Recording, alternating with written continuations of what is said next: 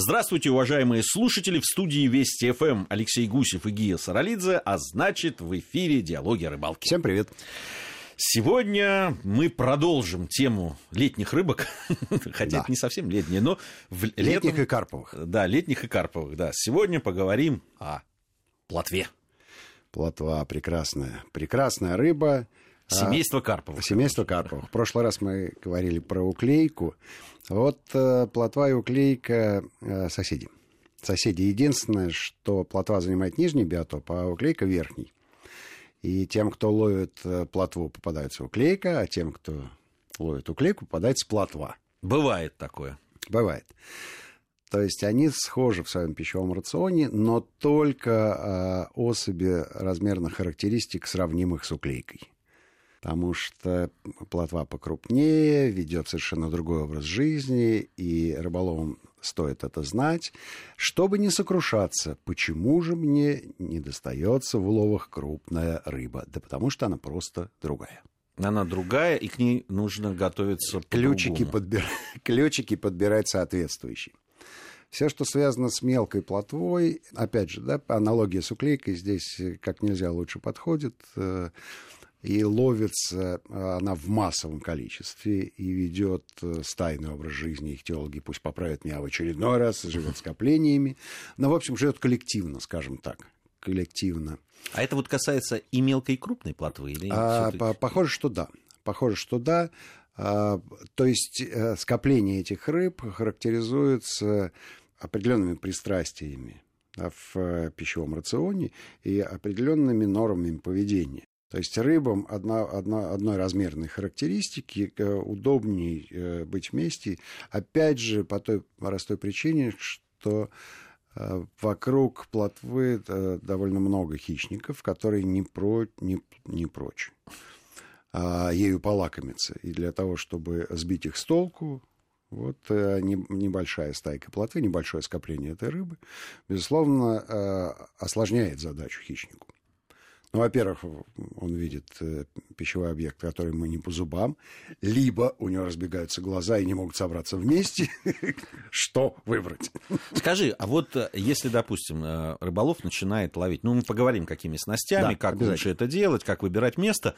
Но вот если он ловит, и ему попадается мелкая плотва, Да. значит ли это, что крупной не будет? Что вот здесь вот мелкая, и надо либо поменять место, либо что-то изменить в своем рыболовном поведении? Не могу ответить на этот вопрос э, однозначно.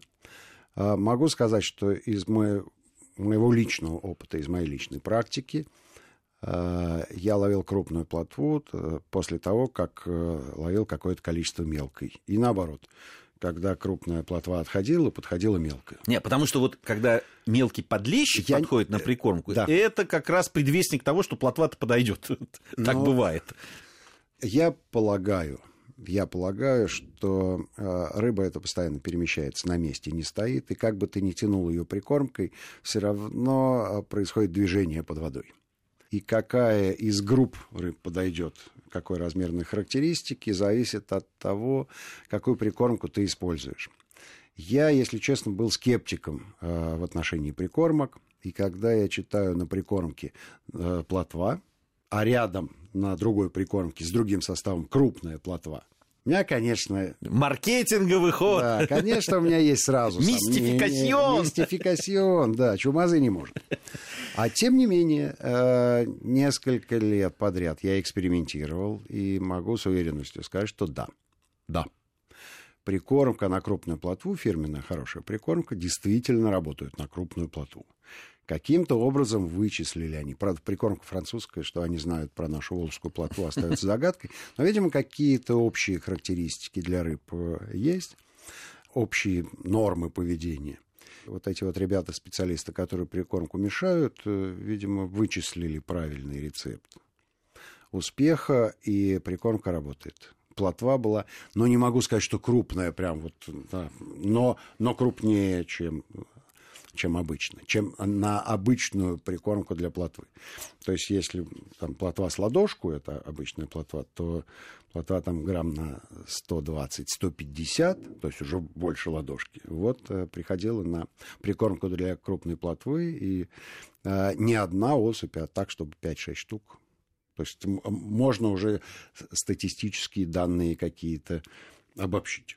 Да. Вот, вот, такая Любопытно. Вот, вот такая вот любопытная история. Я-то думал, этом говоря, все в одном что... и том же месте. Э, я думал, честно говоря, что все-таки это маркетинговый ход. Ну, я думаю, ну-ка, плотва. Ну, хорошо, крупная плотва тоже мне. Как крупная? Она же плотва. Ну, а... Она же не знает, что она крупная.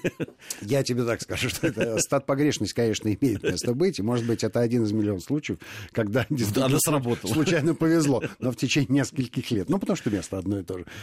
Но, тем не менее, факт остается фактом, и э, прикормка работает. Скажи... И прикормка при ловле плотвы, особенно в стоячем водоеме, это самое первое ключевое Э, правило, которое обязательно рыболов должен знать и применять прикормку.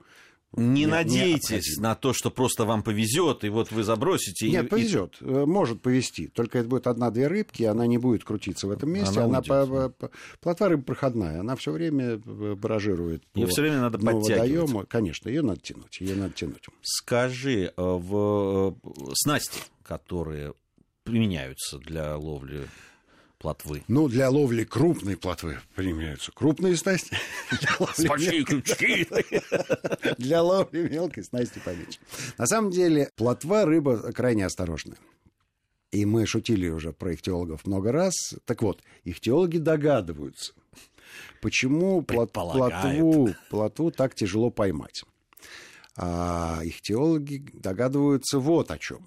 Что плотва, прежде чем а, окончательно решить, хороший это кормовой объект для нее или нет. То есть прежде чем проглотить кусок, несколько раз берет его в рот и выплевывает. То есть э, своими рецепторами, которые есть у нее в арсенале, она анализирует этот кусочек съедобен, несъедобен, нужен он ей, не нужен. Это вот и мелкой, и крупной плотвы? Думаю, что, думаю, что да. Но о крупной плотве я э, чуть позже скажу маленький любопытный факт. Э, и поэтому Поэтому по поклевке э, плотвы очень э, неуверенные. Нервические. Нервические, ничего, ну, такие дробненькие. Но это действительно так. Это действительно так. Хотя бывают, конечно, исключения, но в том случае, если объект ей понравился плотва, а, опять же, такая вот рыба э, наравне с уклейкой э, весьма спортивная. То есть для того, чтобы уверенно себя чувствовать на водоеме, надо научиться вовремя делать подсечку, понимать, в какой момент нужно сделать это, то самое движение, которое приводит к успеху. Тут очень важно правильно огрузить поплавок. Один спортсмен э, подсказал мне замечательный вариант проверки правильности огрузки поплавка – если на антенку садится стрекоза, которая синенькая такая, да, малая коромысла она да. называется, то поплавок должен медленно уйти под воду а, и стри... а стрекоза улететь. Вот. Так что, э, если вы хотите это проверить, выходите на водоем и ждите стрекозу. Вот я хотел сказать сейчас. И ждите стрекозу. А я иногда огружаю на даче, например, да, в этом самом, в бочке с водой огружаю. Но перетащи бочку туда, где есть стрекозы. Ну, конечно. Ну, иначе как? Может поймать и засушить.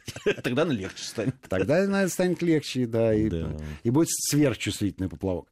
На самом деле есть еще один замечательный такой речевой оборот, а, когда э, люди, спортсмены, говорят, «Э, рыба смотрит на наживку, а поплавок у меня уже реагирует. Вот это я понимаю мастерство. Вот, и спортсмены любят плотву. Любят плотву именно за то, что они ее объегоривают. То есть они, э, они умнее, они быстрее, они квалифицированнее, они ловят плотву любого размера и радуются этому. Я помню наш общий приятель Борис Борисович Кузнецов, когда мы вместе ловили С редкой фамилией Кузнецов. Да, э, когда мы ловили плотву, он... А стояла такая ветреная погода очень, и так рябь какая-то, угу. и, и так, и у него был так огружен этот полк, что его вообще не видно. Но и, это спор... и он, все, и он сидел, и он все время, да. да, и он разговаривал, угу. сообщал с плотой, там что-то говорил, ага, ну вот, а, тронул, подошла, ага, подошла, подошла. подошла. А, глю, глючок был, глюк. Да. Мы смотрим, ничего не происходит, что он там видит?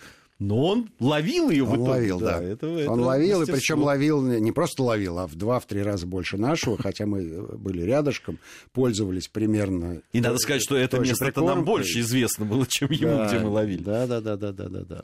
Было, было дело. Ну вот, э, спортивная составляющая в ловле Скажи, плотвы, это э, важная штука. Из снастей это глухая оснастка? Да, да. Глухая оснастка вне всякого сомнения. А, причем глухая оснастка и в случае, если вы ловите в проводку на течении, Единственное, может быть, э, когда ловить сплавом, а если вы стоите посередине реки на лодке, а, был у меня такой опыт э, на Малоге, но плотва там была вот уж настоящая. Ну, сейчас не разводить, плотва, руки все равно да, тебя да, никто да, не видит. Да, ну, по, по, да, по голосу, по, по некой динамике речи ну, я, а, радиослушатели Алексей могут развел руки ну, развел, килограмма развел. на два должна была быть а, плотва. Ну, килограммовая плотва действительно попадалась, ловили мы ее на горох. И здесь, конечно, э, применялась э, Э, баллонская удочка с довольно большим поплавком а-ля Бакин. Ну, потому что приходилось отпускать этот Бакин на расстоянии 25-30 метров, и спортивного поплавка просто не увидишь на этом расстоянии. Но это вот э, небольшое исключение. В основном, конечно, это глухая оснастка и э, очень точно выверенные. Да? О других хитростях ловли плотвы и о крупной плотве, что важно, ты обещал какую-то ну, байку рассказать. Да-да-да. Да-да-да, вот сейчас вот опять руки развел. Мы поговорим уже после новостей. Я напомню, Алексей Гусев и Гия Саралидзе в студии Вести ФМ.